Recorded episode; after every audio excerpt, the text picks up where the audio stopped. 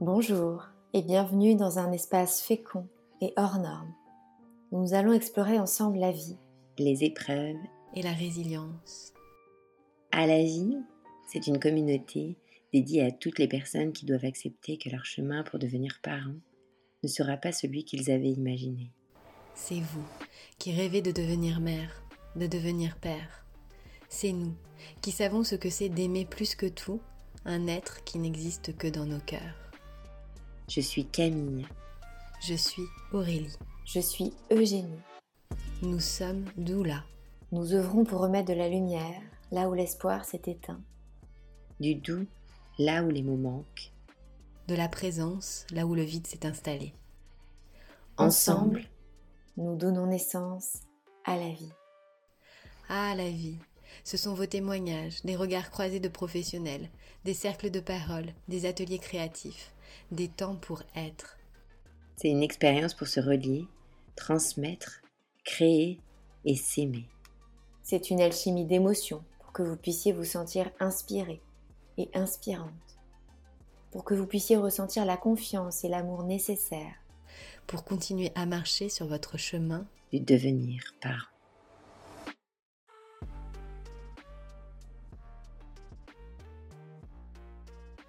Bonjour à toutes et à tous, je suis Camille, doula de la fertilité en Loire-Atlantique et partout en France grâce à la magie de la vision. Il nous tenait à cœur, avec Aurélie et Eugénie, de pouvoir vous livrer plusieurs témoignages pour qu'un maximum de personnes puissent se retrouver à travers les différentes histoires que nous avons pu recueillir à nos micros. Je suis donc très heureuse aujourd'hui de vous partager un nouveau témoignage.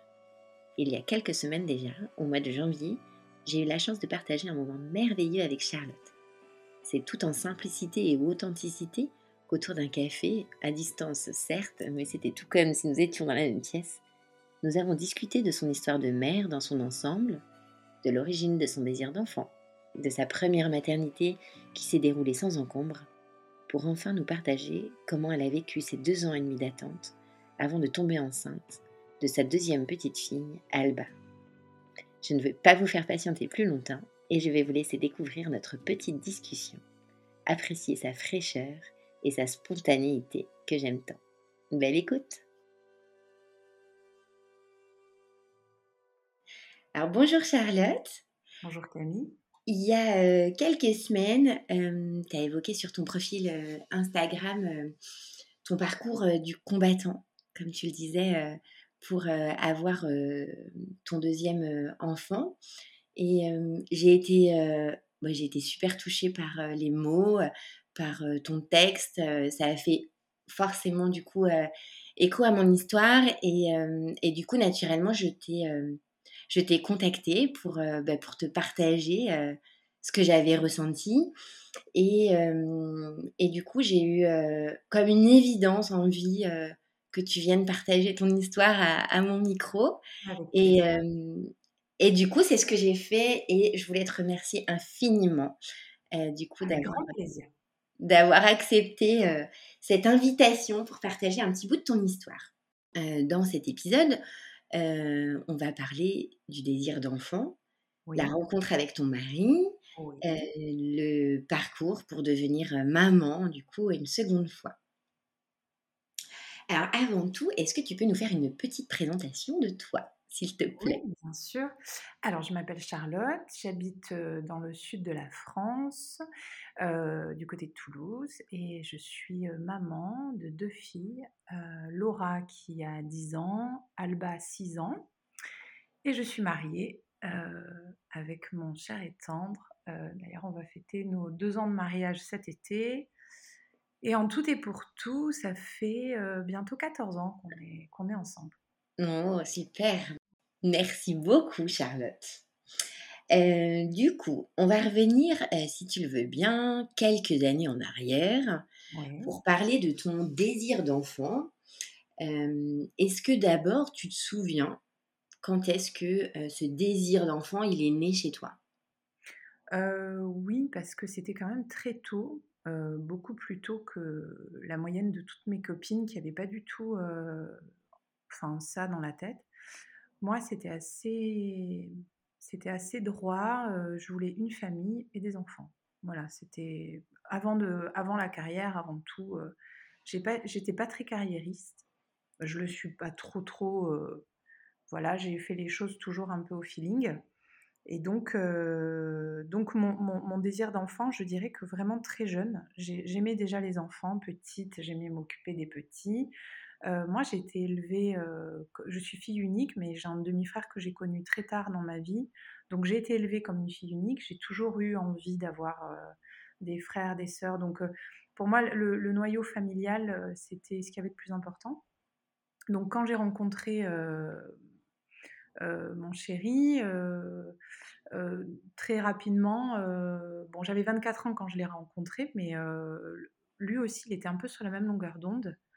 Et donc, euh, on a eu, euh, on a eu, c'est lui qui m'a demandé un enfant, très solennellement d'ailleurs, c'était trop mignon à l'époque, mais euh, on a eu assez rapidement euh, envie d'un bébé. Et donc, euh, pour raccourcir un peu l'histoire, j'ai accouché de ma première fille, Laura, j'avais 27 ans. Voilà. Ok. Et est-ce que toi, euh, du coup, donc avant finalement, de, parce que par rapport à ce que tu me dis, euh, avant de rencontrer ton chéri, du coup, tu avais déjà pensé euh, à, ce, à ce désir d'enfant, à devenir Oui, oui, maman? Oui, absolument. Euh, c'était un truc euh, euh, que, que je, que je, auquel je pensais, mais surtout je projetais. Je projetais des images. Euh, tu sais, quand tu, tu as envie d'un truc dans ta vie, mais c'est encore plus fort que l'envie, c'est la projection. Et donc tu te vois, tu t'imagines et tu te demandes comment tu serais en tant que maman. Est-ce que tu feras, est-ce que tu feras pas? Et j'étais, oui, c'était quelque chose d'assez fort, ouais. D'accord, ok.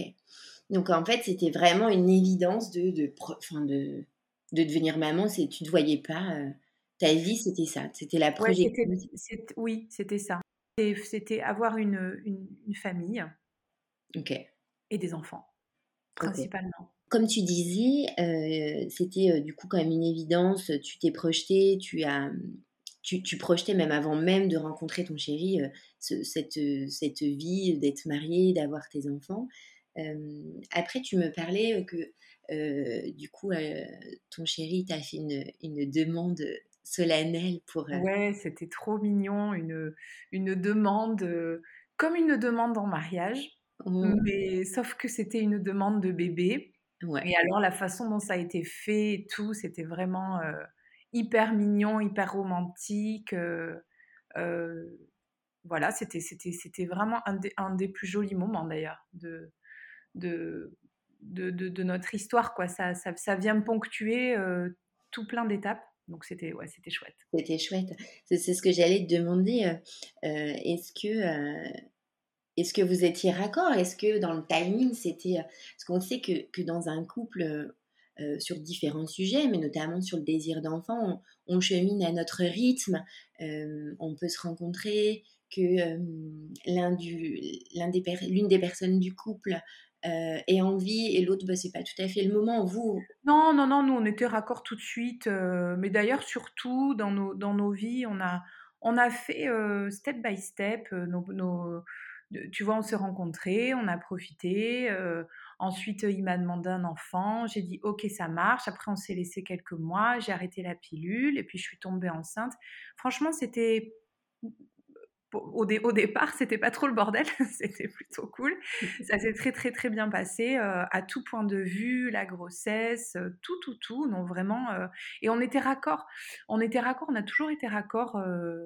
Euh, voilà, c'est ce que je pense qui fait la force de notre couple parce que c'est un ancrage très très puissant. Euh, on a grandi ensemble aussi, euh, on s'est connus. on n'est pas les mêmes aujourd'hui qu'il y a 14 ans, tu vois? bah, bien Donc, on, a, on a évolué ensemble, que ce soit chacun professionnellement ou dans notre vie, dans notre couple, dans nos envies, dans, dans- dans nos désirs. Mais on a toujours été sur la même ligne, en tout cas. Ouais.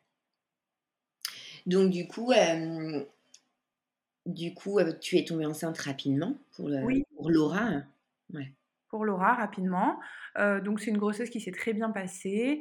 Euh, bon, elle est, elle est, euh, elle est sortie. euh, ça a été un, petit peu le, le- le- le feu parce qu'elle était un peu en souffrance. Donc, euh, hop, j'ai été un peu aidée des spatules. rapidement, elle a repris des couleurs. Elle était un peu bleue, bon, ça, ça allait. Elle a repris rapidement des couleurs. Hop, on me l'a, on me l'a posé dessus. Et puis c'était merveilleux, quoi. À partir de là, à partir de là, bon, il y a un avant, un après. Hein. Ta vie, elle bascule. alors, il faut pas non plus. je pense qu'aujourd'hui, il faut pas dramatiser, il faut pas non plus idéaliser. Mmh.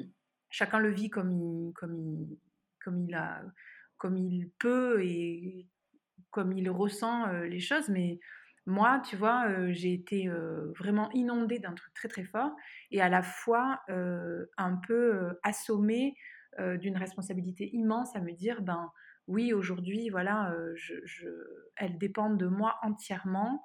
de nous, mais au début tu dis de toi parce que tu dis pas trop nous, quoi. Tu mmh. es un peu dans le jeu. Moi, j'arrivais pas trop à déléguer d'ailleurs au départ, j'avais un peu peur de tout. Et puis, on n'a pas le mode d'emploi. Tu vois, on devient parent, clac, du jour au lendemain.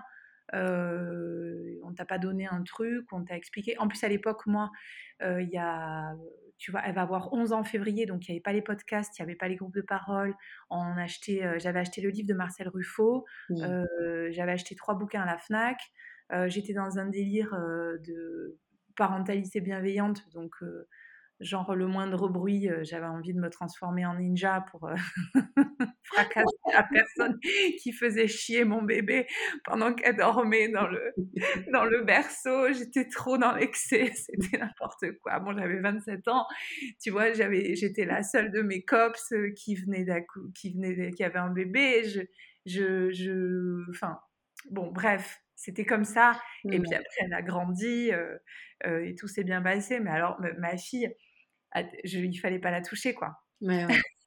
oui, non, mais je, je, je, vois bien. Tu sais, euh, euh, c'est pareil. Euh, moi, du coup, j'ai été maman pour mon premier, du coup, pareil, 27 ans. Et, et, et c'est pareil. Donc, moi, à l'époque non plus, il n'y avait pas les podcasts. Il n'y avait, avait, pas tout ça. Enfin, j'en avais pas connaissance. Et et j'étais pareil. Moi, j'étais en plus, du coup, euh, pour le coup, Octave, moi, le, mon aîné, je l'ai attendu, euh, je l'ai attendu quelques temps et le parcours a été un peu difficile. Et, une fois qu'il était là, bah, du coup, euh, précieux. Il faut pas, enfin voilà, faut que tout ah soit parfait, il faut que tout soit, voilà. C'est vrai que c'était, un peu comme toi. Hein. Moi, dès qu'il y avait le moindre bruit, ah, oui, voilà, c'est vrai. Le, le, et, et, en plus, bon, avec le recul, tu vois, ça c'est un truc. Je pense que il faut, il faut le dire et le partager parce que des fois, on est dans un espèce de... On a la tête prise dans un étau. Moi, j'ai pas fait forcément, euh, j'ai pas eu forcément la bonne attitude quand elle est née, ma première. Je, j'ai donné le chien à ma mère parce qu'il aboyait trop alors que c'était mon chien. Euh, je, je, voilà, j'avais pas envie de la, passer dans les bras. J'avais peur qu'on me le, qu'on, la, qu'on lui donne des maladies. J'avais peur qu'on me la fasse tomber. Je, je, voulais pas ceci, je voulais pas cela. Et au final, un jour, j'ai, ma meilleure amie qui m'a dit, mais euh, c'est bon là, tu, je crois que ma fille avait six mois. m'a dit, euh, franchement, euh, ta fille, personne n'a envie de la prendre dans les bras. On n'a plus envie de venir te voir. stop quoi. Donc on a la tête parfois qui est prise dans un étau euh, parce qu'on est maman, là on a peur de tout. Il, faut se faire aider, il faut pas rester tout seul. Euh, euh, il faut être entouré. il y a cette phrase là qu'on nous sert à tout va. il faut un village pour élever un enfant. Moi je pense que c'est la meilleure phrase en fait qui existe. C'est vrai. C'est on peut pas être tout seul avec. Ce, ce, petit bébé qui est là, on ne sait pas, surtout quand c'est le premier, quand c'est le deuxième, ça n'a rien à voir, mais Mmh. Quand c'est le premier, on ne peut pas rester tout seul face à, voilà, quelle attitude adopter. Alors aujourd'hui, on n'est plus tout seul, mais quand même, voilà, à mon sens, il faut partager, parler, rencontrer des gens, sortir.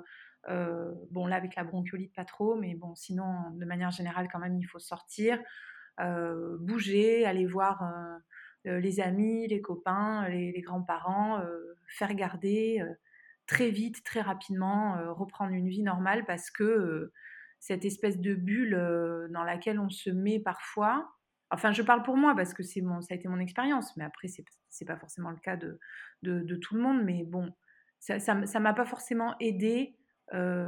bien que si c'était à revivre, je, voilà, peut-être je referais tout pareil, j'en sais rien, mais c'est, ça m'a pas forcément aidé de rester cloisonné dans cette bulle un petit peu de la touchez pas, c'est mon bébé. voilà. Ouais, c'est, c'est, c'est, je rebondis par rapport à ce que tu dis. Et en fait, c'est valable quand tu deviens maman pour, euh, pour la première fois que tu as ton bébé. Mais en fait, c'est valable aussi finalement dans cette période de préconception. Oui, absolument, absolument. Cette période de préconception, euh, là, là, là, pour le coup, euh, euh, plus on va discuter, plus on va rencontrer des gens, plus on va échanger, plus on va écouter des émissions, euh, lire des bouquins, des articles et tout, et, mieux ça sera. Alors trop, alors pas trop non plus, pour pas se, dégoûter non plus des choses, parce que des fois on tombe un peu dans le sensationnel là, et ça peut être euh, à double tranchant, c'est-à-dire ça peut aussi faire l'effet inverse de ce que c'est censé faire au départ, donc c'est pas non plus le but. Mais oui, dans un, dans un esprit de partage et de et de et, oui, c'est très important, il me semble. Ouais, ouais, de, de, comme tu dis, hein, cette phrase, moi, elle est hyper importante aussi, c'est de, d'avoir un village pour élever son enfant, mais aussi de, hein. de créer son village avant, quand cette période, elle, est, elle peut être longue et que ça prend du temps, ne pas rester seul, s'entourer. alors parfois, oui, ne pas rester seul, c'est très très important. Hein. C'est, je pense que c'est la clé. Euh, pour avancer, pour euh, être soutenu, euh, parler, échanger dans les moments difficiles aussi, parce que ça s'est très bien passé pour la première, mais ça s'est pas bien passé pour la seconde. donc, donc oui, il faut parler, échanger, c'est la clé hein, pour aller bien. C'est sûr, ouais, c'est sûr. Après, c'est pas toujours facile hein, de, de, passer le de passer le cap, hein, d'accepter en fait aussi. Euh, bah, c'est pas forcément de demander de l'aide, parce qu'on peut aller échanger avec avec une amie, avec quelqu'un où on se sent compris, où on se sent entendu, écouté. après, les, la personne en face, parfois on peut avoir peur parce qu'elle n'a pas forcément euh, euh, les mots ou, ou, l'expérience, le vécu par rapport à, ce, à ce parcours. Mais oui, il faut trouver le bon interlocuteur, oui, absolument. Voilà, c'est de trouver aussi le, bon interlocuteur et de, de pas de pas s'isoler en fait de pas non non oui. Oui oui, oui c'est sûr que trouver le bon interlocuteur c'est pas c'est d'ailleurs c'est pas la chose la plus facile voilà quand on rencontre des problèmes de conception quand on rencontre des problèmes d'éducation ou, que sais-je hein, avec son bébé il y, a, y, a mille et une étapes qui jalonnent notre existence avec son enfant. Il faut il faut savoir s'entourer des bonnes personnes. C'est pour ça que, ben voilà, justement, les podcasts, c'est très important. Euh, les émissions, euh, moi, j'écoute euh, des podcasts, que ce soit sur la maternité ou sur d'autres. mais c'est toujours, on ressort toujours très, très riche, je trouve. voilà. Exactement. et du coup, après, après l'arrivée de Laura, quelques mois du coup en passé, je suppose, et à quel moment vous avez eu envie avec, avec ton chéri bah, de lancer finalement le deuxième enfant? Très rapidement, je pense un an et demi après, deux, deux, ans. Ma fille, elle est née en 2012 et j'ai fait une fausse couche en 2014. Donc, tu vois, pas longtemps après, on s'est dit qu'on les voulait rapprocher. Mmh. Euh, puis finalement, je suis tombée enceinte, mais ça s'est pas bien passé. Il a fallu m'opérer. J'étais à trois mois. Donc on a fait un curtage et à partir de, du curtage, là, ça a commencé à devenir très compliqué euh, parce que le gynéco m'a dit quelque chose d'ailleurs qui, je pense, n'était pas opportun. Mais bon, il m'a dit oui, il faut recommencer tout de suite. Mais moi, j'étais un peu, euh, j'étais bousculée, j'étais un peu traumatisée de, de cette fausse couche. Euh, qui, en plus, c'était tardif parce qu'elle était arrivée au moment où on a fait l'écho des trois mois.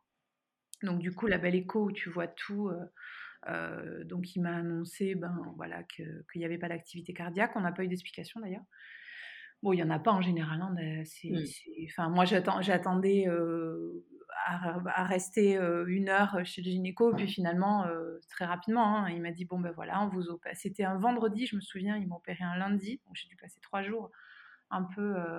Enfin, j'étais vraiment pas, bien.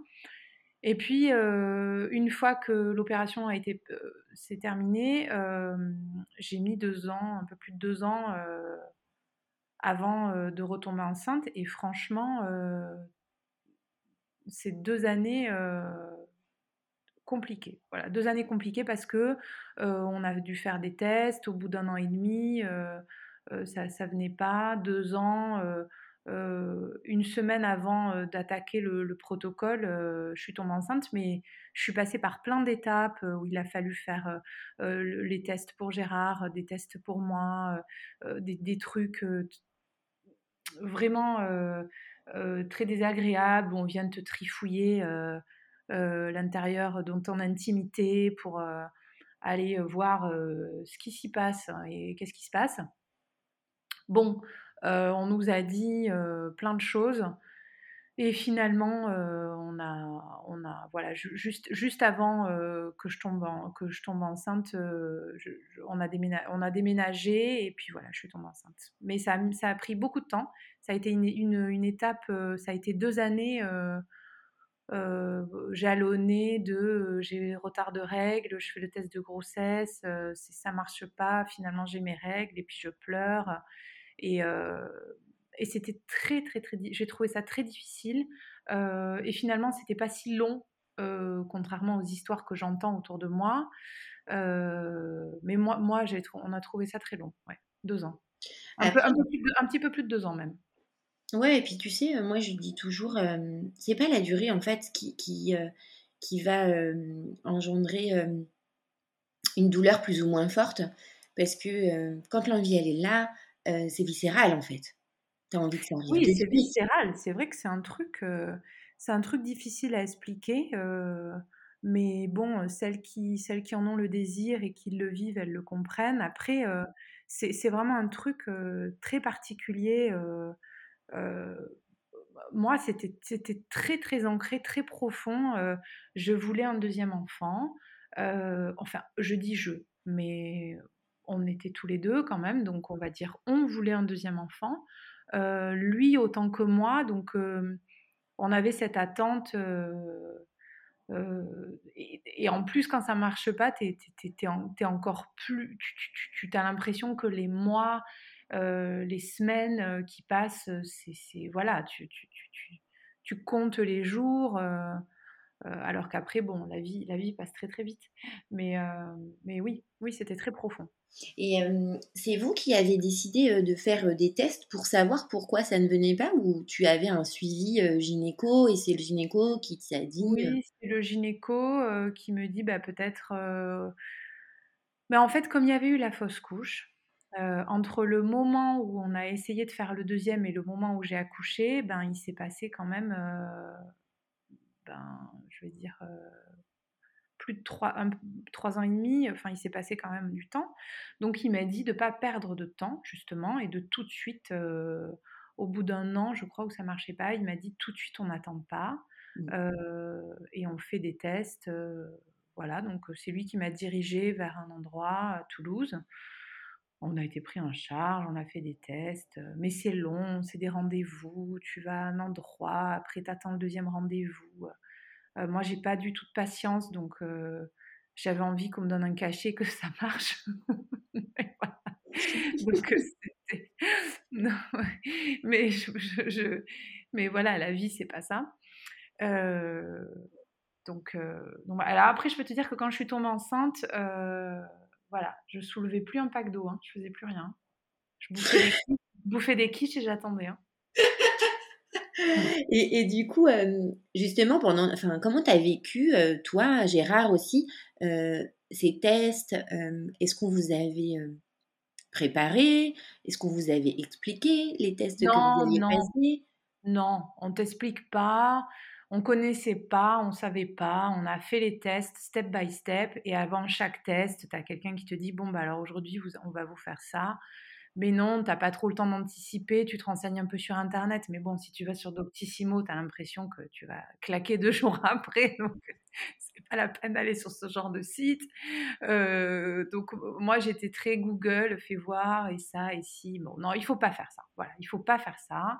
Ça, c'est une mauvaise idée d'aller farfouiller sur Internet. Donc, euh, non, on nous avait pas trop expliqué. Euh, est-ce que c'est bien, est-ce que c'est pas bien trop expliquer, c'est pas non plus, euh, ça fait mouliner. Et à la fois, ne, pas expliquer, ça surprend. Donc, ça peut aussi être un traumatisme. Euh, je pense qu'il y a un juste milieu qui est difficile à trouver parce que le corps médical n'a pas le temps. Mmh. donc oui, non, on nous a pas vraiment expliqué, mais on était quand même très soudés tout le long de ce processus, lui et moi. Mmh. j'ai un gentil mari qui a Mmh. beaucoup de patience, beaucoup d'empathie, qui, qui a cette, cette grande qualité de se mettre à la place de l'autre, et donc c'est très agréable de ne pas avoir besoin de dire que ça va pas bien quand ça va pas bien. voilà. Mmh. Est-ce que euh, tu, tu penses que ça a eu un impact sur, euh, sur toi personnellement en tant que femme? Euh, alors, ben oui, comme toute expérience dans ta vie, que ça soit ça ou autre chose, ça te marque et ça te forge. Est-ce que je serais la même personne aujourd'hui si j'avais pas vécu ça? Je sais pas. Peut-être pas, mais oui, ça en tout cas, ce que ça ce que ça m'a donné, ce que ça m'a ce que ça m'a permis de d'avoir aujourd'hui, c'est une grande compréhension, heu, de ces femmes qui vivent ça, puisque ça fait partie aussi de mon quotidien et et de mon métier parce que je photographie des femmes enceintes. Mais quand tu photographies des femmes enceintes, tu fais pas que les photographier, tu parles, tu discutes, tu échanges, parfois tu gardes du lien.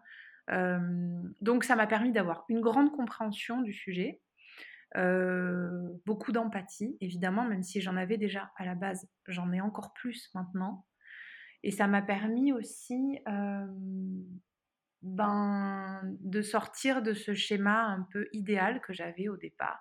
Mmh. C'est-à-dire que, ben, moi tout s'est passé très, très bien et puis j'ai jamais rien vécu de de traumatisant, heu, sur tout ça et puis, ben, d'un coup, il y a eu, la fausse couche et puis après les tests et puis, et puis et puis et puis donc heu, ben, tout de suite, je suis rentrée un peu dans le vif du sujet.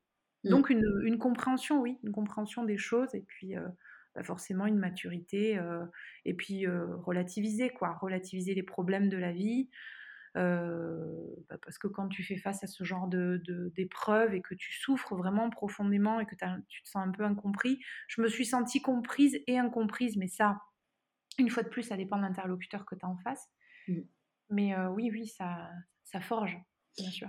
Et, et sur, euh, et sur votre couple, hein, euh, parce qu'on entend, on entend plein d'histoires, c'est vrai, on est tous différents, on est tous uniques, chaque couple est unique et chaque personne est unique, même individuellement.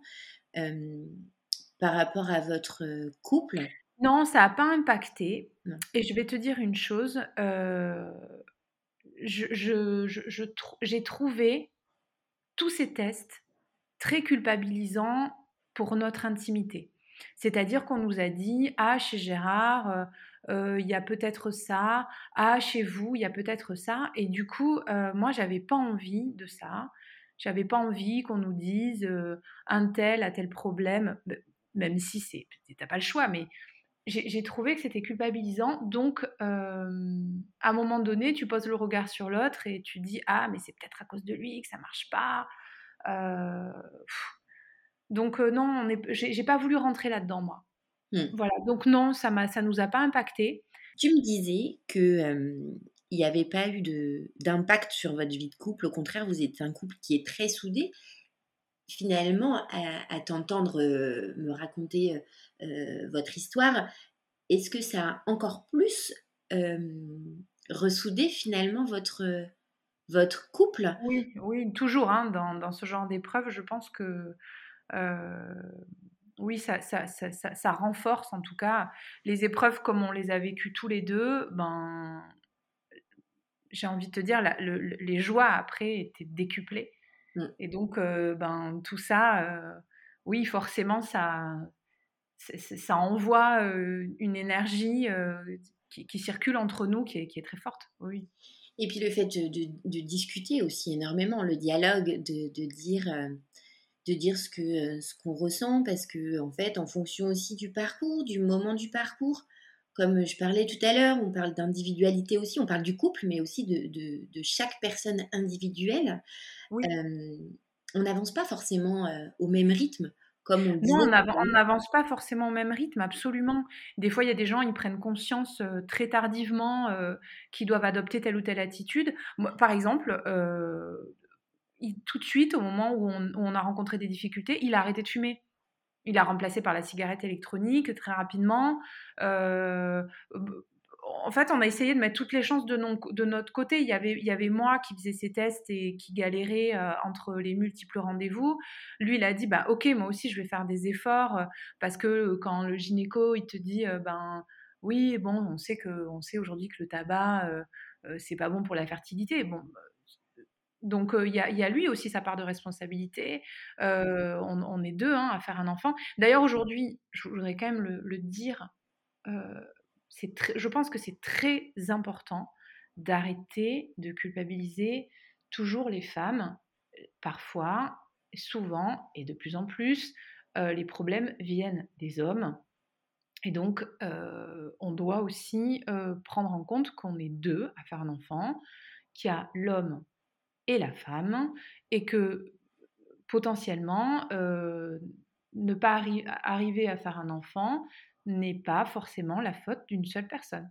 Donc moi, je ne saurais pas te dire si c'est lui, moi, euh, ça n'a pas marché, puis un jour ça a marché, et ça a marché naturellement, et les trois fois où je suis tombée enceinte, ça a marché naturellement. Donc, quand on nous a fait nos tests et qu'on nous a dit ah ben là il y aurait peut-être ceci, ah ben là oui il y a cela. Bon, pour autant ça a marché naturellement. Donc, si tu cherches, tu trouves toujours quelque chose. Tu vois ce que je veux dire? Ouais. Oui, je vois bien. Et puis, finalement, dans, dans, votre parcours à vous et dans votre histoire à vous, il n'y avait pas non plus de certitude. C'était que des suppositions de ce que j'entends. Oui, il n'y avait pas de certitude. On te fait le test, on te dit Ah oui, le, les spermatozoïdes, ils sont un petit peu feignants, ils sont pas dynamiques. Mais ça veut dire quoi ça? Tu vois Alors moi, j'ai beaucoup, j'ai beaucoup de second degré, donc euh, moi, tu vois, dans ce genre de, de, de, de, de compte rendu, de réponse. Euh, je, je, je, le prends pas mal avec l'humour, tu vois. Je dis ah bon, euh, vous êtes sûr que, que, mon mari, il est un peu feignant, il n'est pas dynamique. des, tu vois, des, mais bon, je, je, sais pas trop te dire. Voilà, j'ai trouvé que c'était un peu culpabilisant tout ça, et à la fois tu es obligé d'en passer par là, donc bon. Et et du coup, euh, durant, durant le parcours, euh, comme tu dis, c'était un peu les montagnes russes émotionnelles finalement. Hein. Ah oui, complètement. Ouais, ça, tu, tu, tu, oui. oui. C'est en dents à l'espoir, et puis l'espoir est aussi grand que, que, la déception. Donc c'est très fort, donc tu y crois, tu crois que ça va marcher, puis boum, tu as tes règles et tu as, as, envie de tout casser, quoi. Donc c'est un cercle, c'est un cercle vicieux, c'est infernal tu, tu, franchement, ça c'est difficile, ouais. Et comment toi, du coup, euh, euh, dans ta tête, comment tu te sentais euh, Est-ce que tu, comment tu as géré en fait ce, temps en fait qui passe et où il se passe rien. Comment toi, tu l'as vécu ce temps qui passe? Ben, je l'ai vécu comme quelqu'un avec un avec beaucoup de ben voilà j'étais impatiente il y avait y avait rien de j'ai attendu voilà j'ai attendu avec comme tu exactement ce que tu as dit hein, j'ai attendu avec beaucoup de beaucoup d'ascenseurs émotionnels voilà donc j'avais tous les mois l'espoir j'étais quand même positive je me disais ça va marcher ça va marcher ça va marcher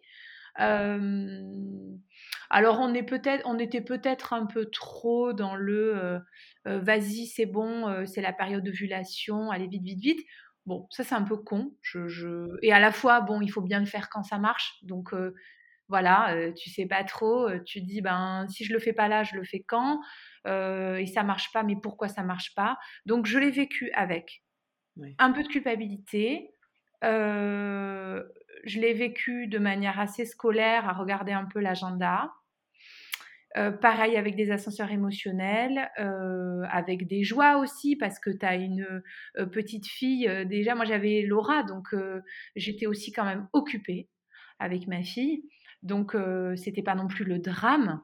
voilà, je, au fond de toi, tu as ce petit truc où tu te dis, bon, si ça marche pas, j'ai quand même une, petite merveille qui est dans ma vie et tout, et tout va bien, quoi. voilà, donc oui, par vraiment, c'est des, des, ascenseurs émotionnels. Voilà. Et comme je suis très lunatique, je peux être en gros down le lundi et ça peut aller super bien le jeudi. voilà, en dents de scie, quoi.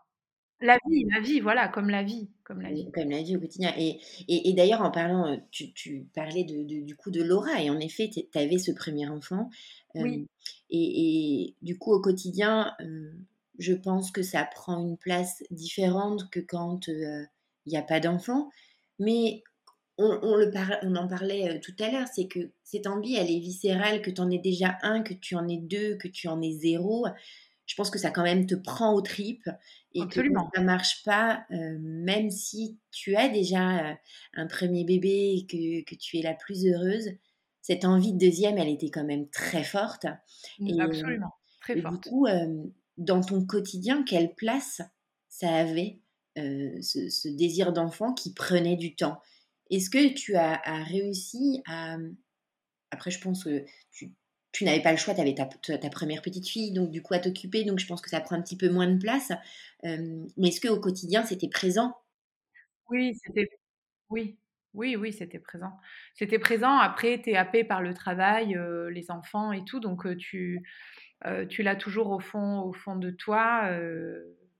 bon, oui, c'était, c'était, c'était présent. Après, il faut quand même que je donne un détail. Durant toute cette période, on était en train de faire construire une maison. Mmh. Donc, euh, entre ma fille, où il fallait que je fasse les allers-retours du centre-ville de Toulouse jusqu'à la campagne, parce que je voulais qu'elle commence sa scolarité là où euh, tout allait se passer sur les années à suivre. Donc, j'avais à cœur qu'elle commence ici. Donc, j'avais les allers-retours à gérer, le suivi du chantier, euh, les matériaux à choisir. J'avais tant de choses dans la tête, le travail, la photo, que quand même j'étais occupée. Donc dans ma vie, oui, c'était présent, euh, mais, euh, mais il fallait vivre et avancer, et donc, euh, donc voilà. Et ça, c'est très intéressant ce que tu dis, parce que c'est vrai que d'avoir finalement des projets à côté, non, il faut, hein. ça par contre c'est très important. Il ne faut pas rester là euh, avec, euh, avec son agenda vide. Hein. Il faut le remplir, hein. même des trucs à la con. Euh, aller faire une expo, aller se faire masser les pieds, un, spectacle avec une pote, sortir boire un verre, avoir un projet, hein. avoir un truc dans l'agenda, quoi. Parce qu'en en fait, peut-être que, que, ce temps qui passe pendant ce, deuxième désir d'enfant, tu l'aurais vécu probablement différemment si tu n'avais pas eu tous ces projets, en fait. Bah bien sûr, non, non, mais absolument, mais, mais mais tellement, oui, on n'en a pas parlé, mais bien sûr, quand tu n'as pas de projet, euh, que tu euh, as, ou que tu as un boulot euh, qui est un peu rébarbatif dans lequel tu t'emmerdes et tout, il faut absolument trouver une porte de sortie.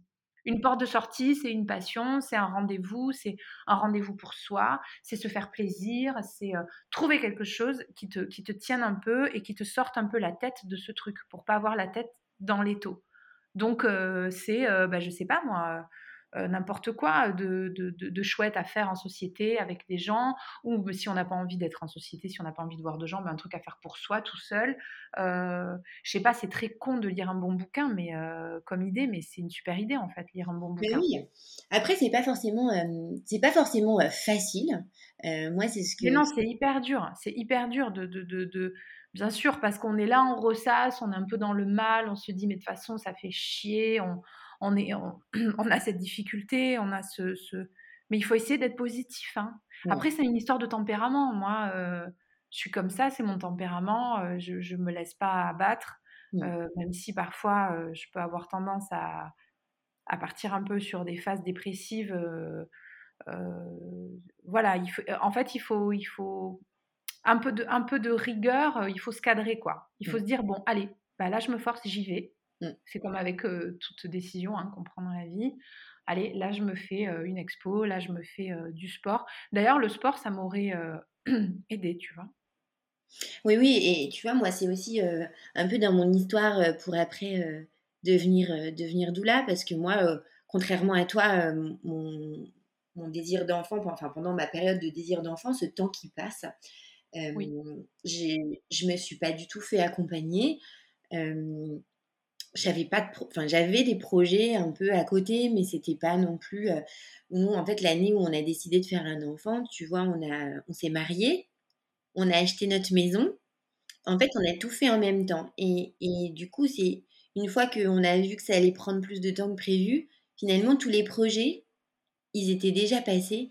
Et, j'ai eu ce, ce mauvais enfin après je aujourd'hui je pense que je ferais différemment du coup. Mais finalement, moi, j'avais que ça en tête. Et aujourd'hui, c'est ce que j'ai envie de, de, de, dire et de d'insuffler comme, comme, euh, comme conseil. C'est continue tes projets à côté et ça ne t'empêchera pas de euh, d'oublier ce projet principal euh, d'avoir un bébé en fait. Et, et, moi, dans ma tête, tu vois, clairement, je me disais, si je fais autre chose, je vais mettre ce projet de côté. Or, j'ai compris aujourd'hui, des années après, avec le recul et avec tout le travail que j'ai fait sur moi, que en fait, il est possible de mener plusieurs projets en parallèle et de, d'avancer sur des chemins en parallèle. Bien sûr, bien sûr. On soupçonne pas la force qu'on a, hein, mais bien sûr. Et, c'est ça, tu vois, aujourd'hui aussi que, que j'ai envie de donner de l'espoir, euh, tu vois, à ces femmes, à ces couples qui, euh, qui sont euh, bah, dans l'attente et qui naturellement vont, vont euh, quand euh, moi j'écoute les, les, femmes euh, justement dans, dans, cette période et, et qui, bah, qui oublient de, enfin qui s'oublient, qui oublient de continuer de vivre parce qu'elles sont dans. Mais oui, non, il faut pas, il faut pas. C'est, c'est, ça, c'est la, la, la, grosse erreur à éviter, c'est-à-dire de, de, de, rester pris dans son truc. Mmh. Alors, il y, y, a deux choses qui rentrent en, en ligne de compte on, te dit ah mais n'y pense pas, essaie de pas y penser, euh, ça va venir. Bon, ça c'est une grosse connerie. On est obligé d'y penser, on peut pas faire autrement. Euh, quand les règles arrivent, on se dit est-ce que je suis, euh, est-ce que je suis tombée enceinte ou pas? C'est la question chaque mois. Je ne peux pas, je, ne, on, a envie de dire oui, n'y pense pas, essaie de penser à autre chose et tout, mais ça n'est pas possible. Donc laissons les femmes y penser si elles ont envie d'y penser. On peut pas empêcher de, de, voilà, on, va pas. je, trouve que c'est saoulant comme phrase, mais par contre, euh, on peut encourager et, euh, et, même forcer un peu à aller, sors, viens, on fait un truc. Euh, le week-end, au lieu de ressasser, si tu viens d'avoir tes règles et que tu te prends un gros down euh, et que justement là, c'était pas le moment que ce down-là arrive, et puis tu croyais, puis tu t'étais projeté plus que les autres mois où je ne sais, où je, ne sais pas, eh bien non, on sort, on fait quelque chose. Il faut un peu se faire violence parce que ça fait du bien. Mmh. Euh, voilà, ça c'est vraiment important. Euh, je, crois que c'est le gros message du truc, c'est se bousculer un petit peu, ne pas ressasser, ne, ne, ne pas non plus trop en parler, même si on a le droit d'y penser, si c'est vraiment une, grande souffrance, éviter, ou alors bien choisir son interlocuteur, hein, parce que qu'en parler avec quelqu'un qui comprend pas, c'est euh, se tirer une balle dans le pied, c'est pire que tout. Donc euh, en parler avec quelqu'un qui comprend, ou juste qui te répond pas et qui te dit oui, ok, je comprends, je suis là, je t'écoute et je, je, je, je t'aime et je te soutiens, et que dire de plus? Voilà. Mais ça, tu as complètement raison. Parfois, tu sais, il n'y a pas besoin de, il n'y a pas besoin d'avoir euh, des phrases, euh, euh, des discours, ou juste d'avoir une écoute en fait. Oui, une écoute, absolument. Quelqu'un juste qui te dit Ok, je suis là, je pense à toi, un mmh. petit message. et puis les amis, ils doivent aussi faire leur, leur taf d'amis, quoi. Tu vois que tu as une amie qui va pas bien, qui essaie de faire un enfant, qui est dans le mal, qui, qui, je sais pas, tu l'appelles, tu lui proposes un truc, euh, euh, tu quittes ta famille deux secondes, tu quittes, tu quittes un peu tes impératifs et puis tu lui proposes une porte de sortie euh, et ça fait du bien. C'est ça l'amitié aussi, les relations sociales, c'est vachement important. Mmh. C'est pas que parce que on, on, va pas se mentir, les podcasts et tout, c'est super, mais serrer quelqu'un dans ses bras, c'est pas pareil. Ouais, ça fait du bien, une main tendue, un câlin, un regard, même juste un regard il y a tellement de choses qui passent, moi je trouve aussi par le regard, de, voir qu'on est soutenu, quoi, qu'on est là. Et le regard, mais bien sûr, toute, toute, personne qui a, qui a vécu des moments douloureux, une fausse couche ou quoi. Moi, j'avais pas besoin qu'on me dise ah mais c'est la sélection naturelle, mais s'il faut, mais c'est peut-être mieux comme ça. C'est pas du tout ce que je voulais. Moi, je voulais juste qu'on me prenne dans les bras et qu'on me dise vas-y viens, on va boire un café et mmh. qu'on me serre fort et que et, mmh. et voilà. Et, d'ailleurs, c'est ce que c'est ce que c'est ce qui s'est passé avec ma meilleure amie qui elle aussi l'a vécu. Qu'est-ce que tu veux? On n'avait rien à se dire. C'était c'était comme ça. et on, était là l'une pour l'autre et on et je m'en souviendrai toujours d'ailleurs. C'est, ça resserre des liens énormément. Hein. Bien sûr et de pouvoir compter sur ces, ces, personnes, ça fait, ça fait chaud au cœur. Bah est-ce que, du coup, finalement, pendant. Alors, tu as été très occupée, toi, finalement, pendant ce temps qui passe. Tu avais des projets, tu avais, avais, Laura. Est-ce que tu as quand même fait un petit travail d'introspection, finalement, de réfléchir à, à l'origine du désir d'enfant? Parce que on a le temps moi, euh, moi je sais que, que j'ai eu le temps et on m'a pas, euh, on m'a, j'ai pas eu l'opportunité de euh, justement de réfléchir sur cette origine, d'où ça venait. Écoute, je, je d'où ça vient, je sais pas. ce que je peux te dire, c'est que quand j'étais jeune, très jeune même, je faisais des petits croquis de femmes enceintes j'avais même fait une peinture qui, est restée accrochée chez, ma marraine d'ailleurs. Un truc pas foufou, mais que ma marraine l'adore. Donc bon, voilà, elle l'a accrochée dans, dans, chez elle. Et bon, ça remonte à tellement loin, je ne saurais pas dire quoi. C'est un je j'ai toujours trouvé ça beau, même quand j'étais plus jeune, de voir une femme qui allait, de, de, de, de, voir un bébé, euh, une femme enceinte. J'ai toujours trouvé ça merveilleux. Déjà, j'étais fascinée par l'état, par la puissance de nos corps, ce qu'on est capable de faire par la vie, hein, de manière générale.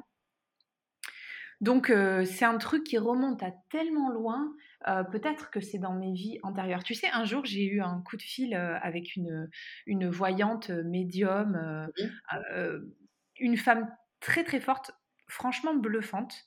Parce que ben, je, je l'avais eu pendant le Covid et puis je rencontrais une difficulté par rapport à un truc familial avec mon père, etc. Donc c'était une période très très compliquée dans ma vie. Je l'ai appelée, j'avais besoin de réponses je sais pas si c'est la meilleure des choses à faire d'ailleurs, mais bon, bref. Mais toi, ça te parlait, enfin, c'était ce que. Je l'ai fait, je me suis dit, bon, pourquoi pas? Des fois, tu sais plus à quel sein te vouer quand tu n'as pas vraiment de réponse aux questions que tu te poses. Et puis, bon. Et elle m'a parlé de mes vies antérieures, tu vois. Euh, et elle m'a dit que euh, j'avais beaucoup souffert dans une ancienne vie, que j'avais perdu deux filles, tu vois. Alors, est-ce que c'est vrai, est-ce que c'est pas vrai, j'en sais rien. Elle m'a dit que dans cette vie-là, euh, ça allait et que j'étais, j'étais dans cette vie pour réparer une ancienne vie qui a été terriblement douloureuse. Alors, je ne sais pas ce qui s'est passé dans mes anciennes vies, évidemment. Je ne sais même pas si la réincarnation, ça existe. Et puis, si on part dans ce genre de débat, le podcast, il va durer trop longtemps. Mais bon, ça, c'est une info qu'on m'a donnée. Alors, moi, c'est vrai que bon, la mort me terrorise de manière générale. je suis une maman très, très, très, très, très protectrice avec mes filles. Donc, tu sais, après, on peut, on peut te dire mille choses, mais voilà. Alors, est-ce que dans mes vies antérieures, il s'est passé quelque chose?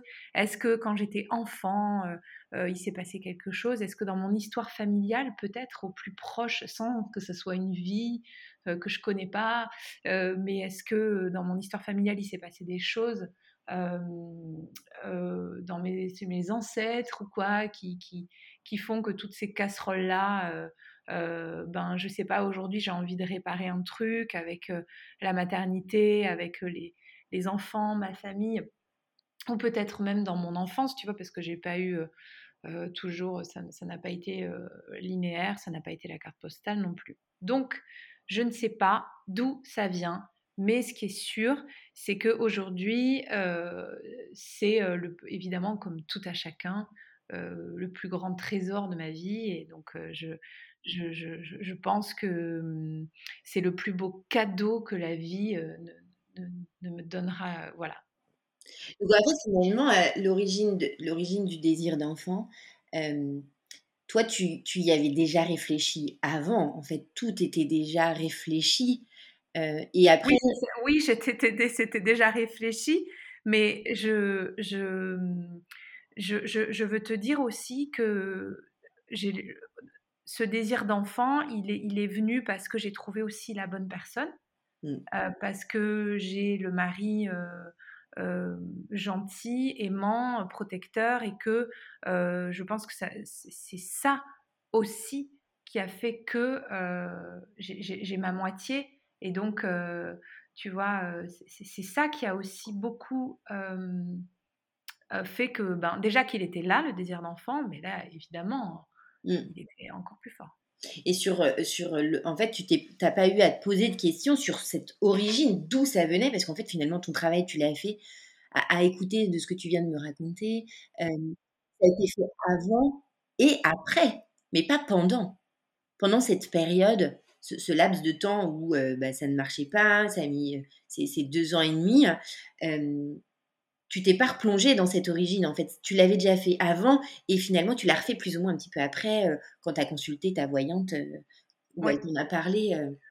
Oui, oui, parce que parce que c'est vrai que y a, bon, y a, moi je respecte complètement les femmes qui, qui, n'ont pas de désir d'enfant, mais, mais comme on est comme on est faite pour ça, mmh. je me suis jamais trop demandé pourquoi j'en avais envie, ah puisque je me suis dit que, enfin, je, me, je me dis, je, je, me suis dit parce que je ne me suis pas posé la question, mais je, je, me dis là actuellement quand on en parle, je, me dis, on est fait, le corps de la femme est fait pour ça, donc je ne me suis même pas posé la question mmh. de me demander pourquoi j'avais autant envie d'enfants. De, mmh.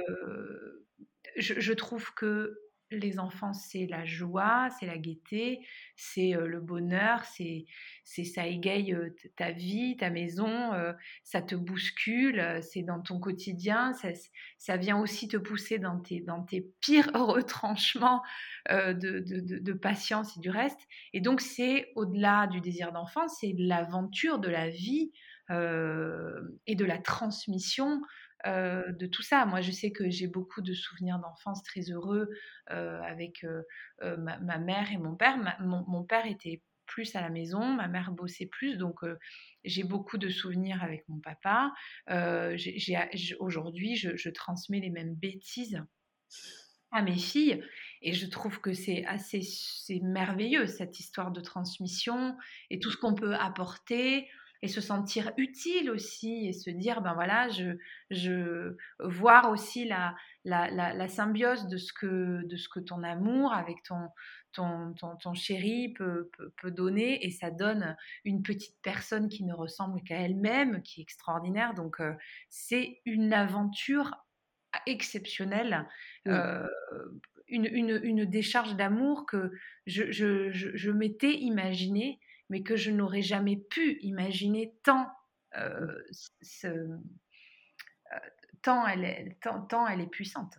Ouais. Et est-ce que durant ces deux ans et demi, ton désir d'enfant, il a évolué ou il était toujours le même Il a été encore plus puissant et... Le même, il a été encore plus puissant. bien sûr, c'est le même, quoi. Si tu te dis, mais non, mais puis bon, puis après, quand je suis tombée enceinte, ça a été autre chose, ça a été la peur de, de, refaire une fausse couche qui m'a guettée jusqu'à ce qu'on me la sorte.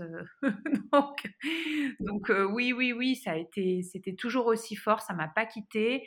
non, ça ne m'a pas quitté. Mmh. Ça, ça, ne m'a jamais quitté. Ça m'a quitté ce désir d'enfant euh, quand j'ai eu des problèmes de santé euh, pendant ma grossesse et que j'ai bien vu que ça, ça serait compliqué d'en faire un troisième et qu'il n'y aurait pas de troisième. Voilà, ça m'a, ça m'a naturellement, euh, je, j'aurais voulu m'éloigner de la maternité d'une manière moins abrupte parce que j'ai dû me faire ligaturer les trompes pas, pas longtemps après la naissance de ma fille.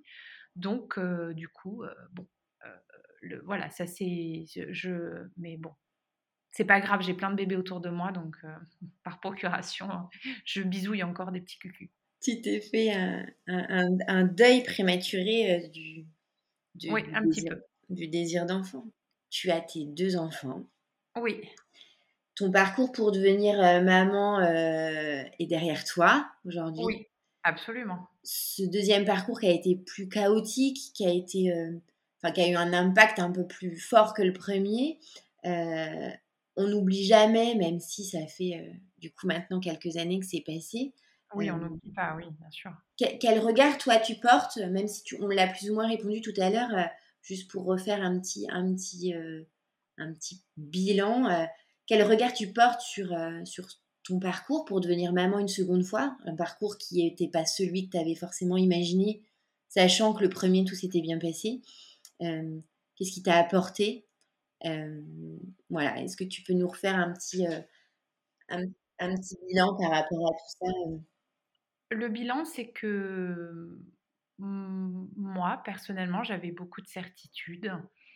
j'idéalisais beaucoup les choses. J'étais quelqu'un d'assez.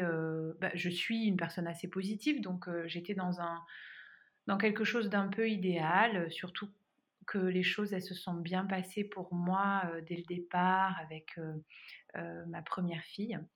Et puis, ben voilà, la vie m'a un peu bousculée et m'a fait comprendre que rien n'était linéaire. Et que ben voilà, les difficultés pouvaient être présentes tout au long de ton existence dans tes projets. voilà, là en l'occurrence, c'était le désir d'enfant et la difficulté à en avoir. donc, je saurais jamais vraiment pourquoi on a eu autant de mal à faire notre deuxième. Mais en tout cas, le bilan, c'est que ben il faut prendre la vie avec beaucoup de philosophie, de recul, ne pas rester seul et, et voilà, et essayer de rester positif même dans les moments, même dans les moments difficiles. Et puis quand ça va pas, ça va pas. Et quand ça va bien, ben écoute, il faut se raccrocher à ce qui va bien. Mmh. Ok, merci beaucoup. et j'avais une dernière question pour terminer un petit peu bah, ton témoignage. S'il y avait une chose que tu souhaiterais transmettre aux femmes, aux couples en désir d'enfant, et pour qui justement bah, le, chemin n'est pas forcément celui qu'il avait bah, imaginé, comme toi tu t'es, comme tu t'étais dit, pour toi tout allait aller, tout allait bien se passer parce que ta première ça s'était bien passé quel serait-il euh, ce, conseil Enfin, quel conseil tu, donnerais euh, à, ces, femmes et à ces couples? Ouais, mon, conseil, ça serait plusieurs choses, mais premièrement, essayer de, de ranger sa susceptibilité sur tout ce parcours-là. Parce que quand on démarre un parcours comme ça, on va se retrouver face à des gens qui n'ont pas de psychologie, on va se retrouver face à des gens euh, euh, qui font ça toute la journée. On va se retrouver face à des gens qui n'ont pas le temps. On va se retrouver face à un corps médical qui est malheureusement débordé. Donc, euh, mettre sa susceptibilité au placard et essayer de rester assez factuel dans ce qu'on entreprend, même si c'est difficile. Ensuite, ne pas rester seul. Ça, c'est très important. Avoir un projet, aussi minime soit-il. on en a parlé pendant le podcast, mais c'est vrai que c'est important d'avoir quelque chose à faire dans sa journée. Euh, alors évidemment, il y a le travail, mais moi je parle plutôt du loisir, tu vois. Donc mmh. euh, un resto, un ciné, euh, boire un verre, une expo, du shopping, que sais-je. Un truc qui fait plaisir, quoi. Le coiffeur, ça, je, sais pas, changer un truc dans sa maison, donc du coup être occupé sur Internet, à faire des choix, choisir, changer la déco, peu importe, avoir un projet. Avoir un projet, autre que celui de faire un enfant. Ça ne doit pas être le seul projet de la vie, parce que la vie, elle continue. On ne va pas rester bloqué sur, sur ça toute sa journée. ça, ça, ne viendra rien apporter. voilà. Donc, écoutez avec parcimonie les histoires qui peuvent être un peu anxiogènes. Les écouter si on en a envie, bien sûr, mais si on est une personne sensible, comme moi par exemple, éviter d'écouter trop, trop d'histoires, éviter d'aller trop farfouiller sur Internet, éviter de rester trop sur son téléphone et son écran, même si on a aujourd'hui quand même une grande chance, c'est d'avoir euh, des témoignages, de partager, de se sentir moins seul aussi grâce à ça quand on est seul. Donc c'est à double tranchant sur cette question-là, il faut le faire euh, euh, en bonne intelligence. Voilà, globalement. Super, merci beaucoup Charlotte.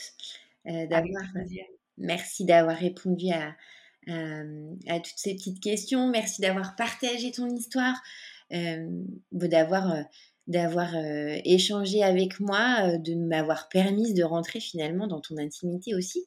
Mais avec grand plaisir. Écoute, ça faisait longtemps que je m'étais pas repenchée sur la question. et tu vois, en en parlant, je me rends compte à quel point j'ai de la chance de les avoir et que, que, la vie est belle. Hein. Il faut, il faut pas se plaindre. Super, merci beaucoup Charlotte. Et je t'embrasse. Et puis je, je, te dis à bientôt. À bientôt. Je voulais remercier encore une fois infiniment Charlotte de son partage. Alors oui, aujourd'hui, ce parcours est derrière elle et elle a ces deux adorables filles qu'elle peut serrer dans ses bras. Mais il était important pour moi aussi de recueillir un témoignage comme celui-ci, car même des années plus tard, on n'oublie pas.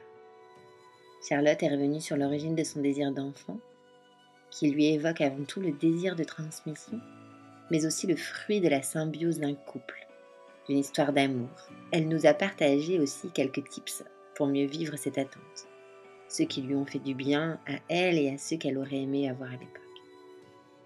À vous qui nous écoutez et qui êtes encore dans l'attente de pouvoir serrer votre bébé déjà présent dans votre cœur, je vous souhaite de garder espoir d'honorer ce pouvoir fécond qui est en vous et d'accueillir toutes les émotions qui vous traversent durant cette attente. Et comme nous le confiait Charlotte, ne restez pas seul. Entourez-vous des personnes qui vous font du bien, qui sont là pour vous écouter. Prenez du temps pour vous et faites de votre bien-être une priorité et du temps qui passe un allié. Votre soutien nous est important pour faire rayonner un maximum notre podcast. Alors si l'épisode vous a plu, n'hésitez pas à mettre 5 étoiles sur Apple Podcast. Vous pouvez nous retrouver également sur le compte Instagram à la vie ou nous écrire à l'adresse mail bienvenue at alavie.com. Merci encore infiniment pour votre écoute. Je vous dis au revoir et à bientôt.